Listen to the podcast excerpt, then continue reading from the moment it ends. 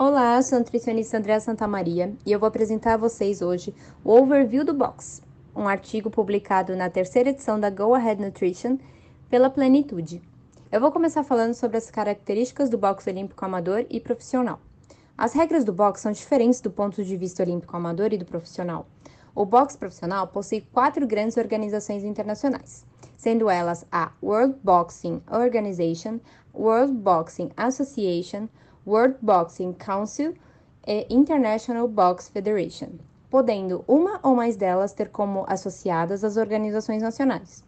Os regulamentos básicos do boxe são seguidos por todas as organizações e se diferenciam apenas em disputas por títulos específicos de cada uma. Na categoria olímpica amadora, há o diferencial de se usar o capacete e a camiseta regata como uniforme. As lutas são de três rounds de três minutos cada, com um minuto de descanso entre eles, tanto na categoria masculina quanto na feminina. O tempo de espaço entre as lutas pode variar de alguns dias até duas semanas. Já na categoria profissional, as lutas podem ir de 4 a 12 rounds. No masculino, 3 minutos cada round e 1 minuto de descanso, e no feminino, 2 minutos cada round e 1 minuto de descanso, dependendo de diversos fatores, como a experiência dos lutadores até a comissão fiscalizadora. As lutas por títulos geralmente são de 10 rounds para ambos os sexos, sendo de títulos mundiais masculinos de 12 rounds. O tempo de espaçamento entre as lutas na categoria profissional é decidido pela comissão fiscalizadora e depende de diversos fatores, mas principalmente da debilitação dos atletas, que quanto mais debilitados, maior será o intervalo entre as lutas. Na pesagem, no boxe profissional, caso o atleta não entre no peso estipulado para a categoria pré-definida, a punição pode variar de acordo com o contrato do lutador, que normalmente inclui perda de parte da bolsa que adquiriu, o prêmio, e em caso de disputa de título, caso ganhe a luta, ele não será válido. No último anúncio de programa de peso apresentado pela WBC para 2019 foi: pesagem 30 dias pré-competição permite a perda de até 10% do peso habitual. Se realizada 15 dias antes, permite até 5% de perda e 7 dias antes até 3% de perda. Para sabermos sobre a alimentação, precisamos entender primeiro a via energética utilizada primordialmente no box, que é a glicose anaeróbica, característica de atividades de intensidade alta e tempo não muito prolongados, na qual se produz energia proveniente da quebra de glicose sem a presença de oxigênio, fornecendo o ATP, que armazena energia, além de piruvato e NAD. É essencial que o plano alimentar do atleta atinja ou chegue o mais próximo às suas necessidades de ingestão de macronutrientes, principalmente de carboidratos, a fim de garantir que os estoques de glicogênio muscular estejam adequados para a prática do esporte e também sejam reabastecidos. É importante sempre alinhar a estratégia aplicada a cada momento, seja na preparação, na competição ou na recuperação. Para garantir os estoques de glicogênio muscular, a refeição que antecede o treino deve ser rica em carboidratos. Pensando em um atleta que treine no período da manhã ou até mesmo em jejum, a sua última refeição, o jantar ou a ceia, deve-se ingerir em torno de 30% dos carboidratos prescritos para serem consumidos ao longo do dia.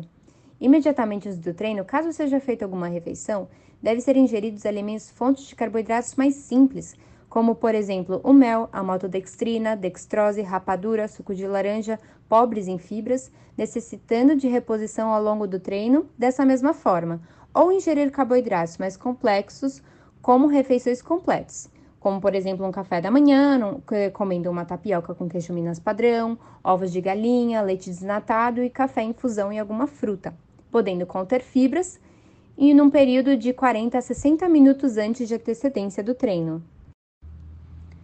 Pensando numa refeição pré-luta, após feita a pesagem, o atleta deve ingerir o máximo de carboidratos que ele puder, mas evitando que ele sinta o desconforto abdominal para a competição. Portanto, devem ser ingeridos fontes de carboidrato de alta densidade calórica e rápida absorção.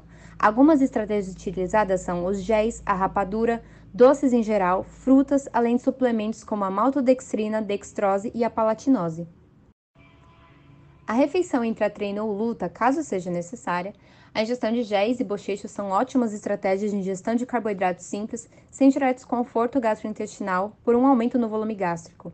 Ingerir açúcares simples na hidratação intratreino e luta, como por exemplo diluir mel na água no isotônico, pode também ser uma forma prática para a reposição de carboidratos nesses momentos.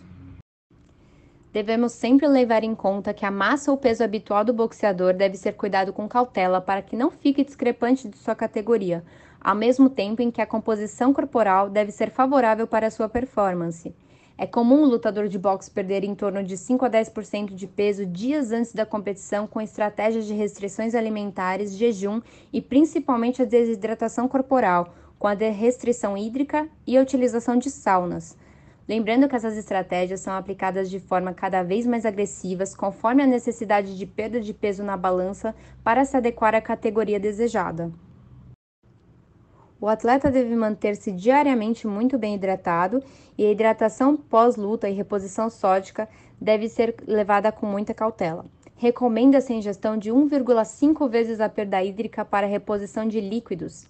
Para manter a osmolaridade ótima do corpo, é essencial a reposição de sódio, considerando que para 1 litro de suor perde-se 3 gramas de sódio que devem ser repostos.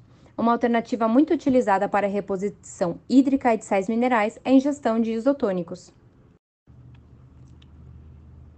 Para avaliar a taxa de sudorese, é feita uma conta que considera o peso antes do treino em quilos com pouca roupa e a bexiga vazia, o peso após exercício em quilos com a mesma roupa, seco com uma toalha e sem urinar, a quantidade de líquido ingerido no treino em litros e a duração do treino em minutos.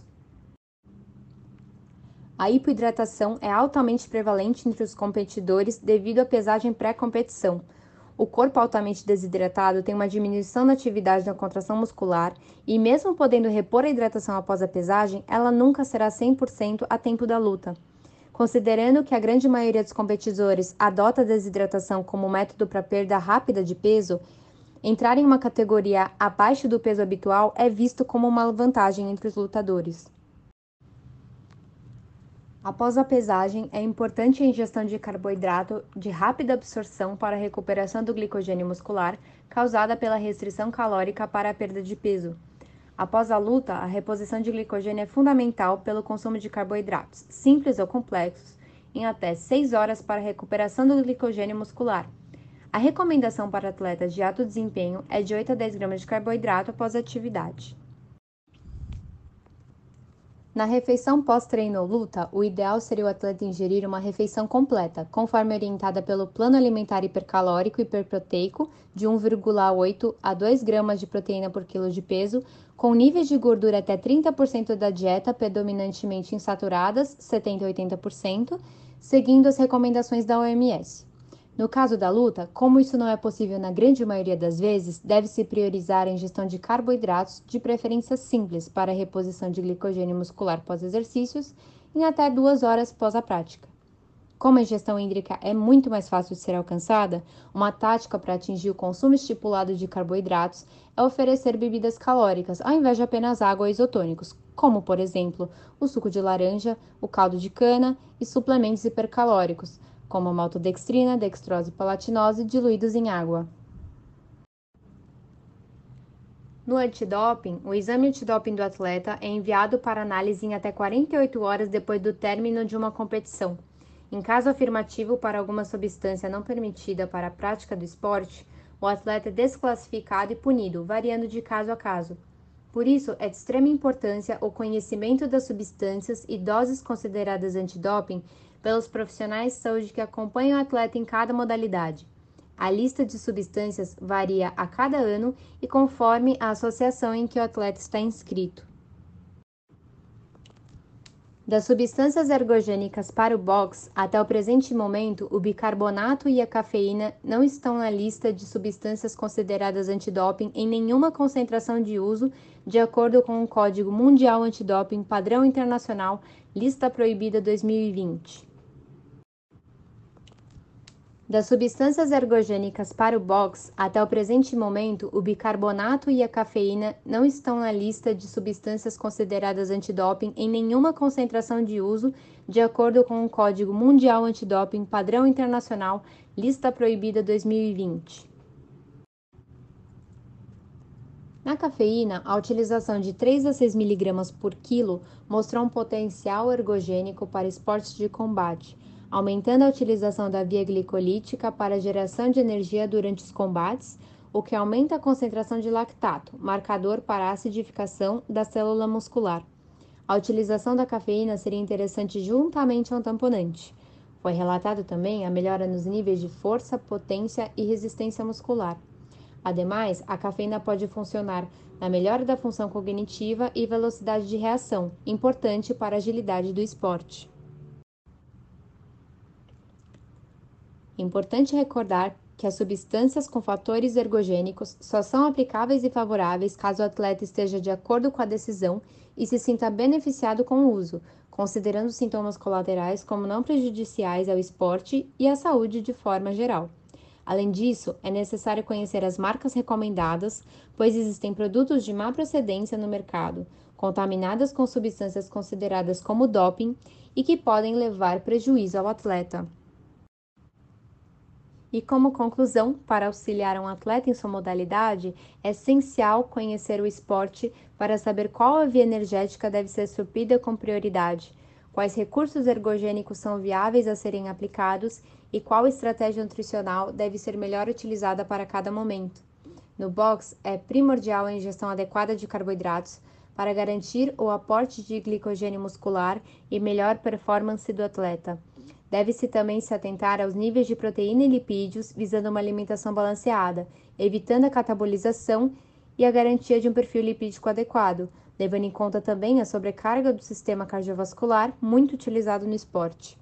É necessário manter o controle de peso e das distribuições de composição corporal para favorecer ao máximo o desempenho do atleta, sem prejudicar o ajuste de peso para sua categoria. As prescrições nutricionais devem acompanhar as condições socioeconômicas, preferências alimentares e respeitar as aversões e questões culturais de cada um. Há de se considerar que a maioria dos atletas brasileiros é de origem mais humilde e pode não ter o apoio de grandes patrocinadores, acesso a diversas fontes de alimentos e boas condições de treino, além de ter que dividir a carreira de atleta com outras profissões. Acompanhar de perto a evolução do atleta com exames laboratoriais, monitorar os avanços de treino, ter contato com outros tutores que o auxiliam, observar mudanças psicológicas e realizar anamneses completas são aspectos da preparação que podem determinar a vitória ou derrota de um profissional. Por isso, devemos acompanhar de perto e de forma individualizada cada um de nossos pacientes.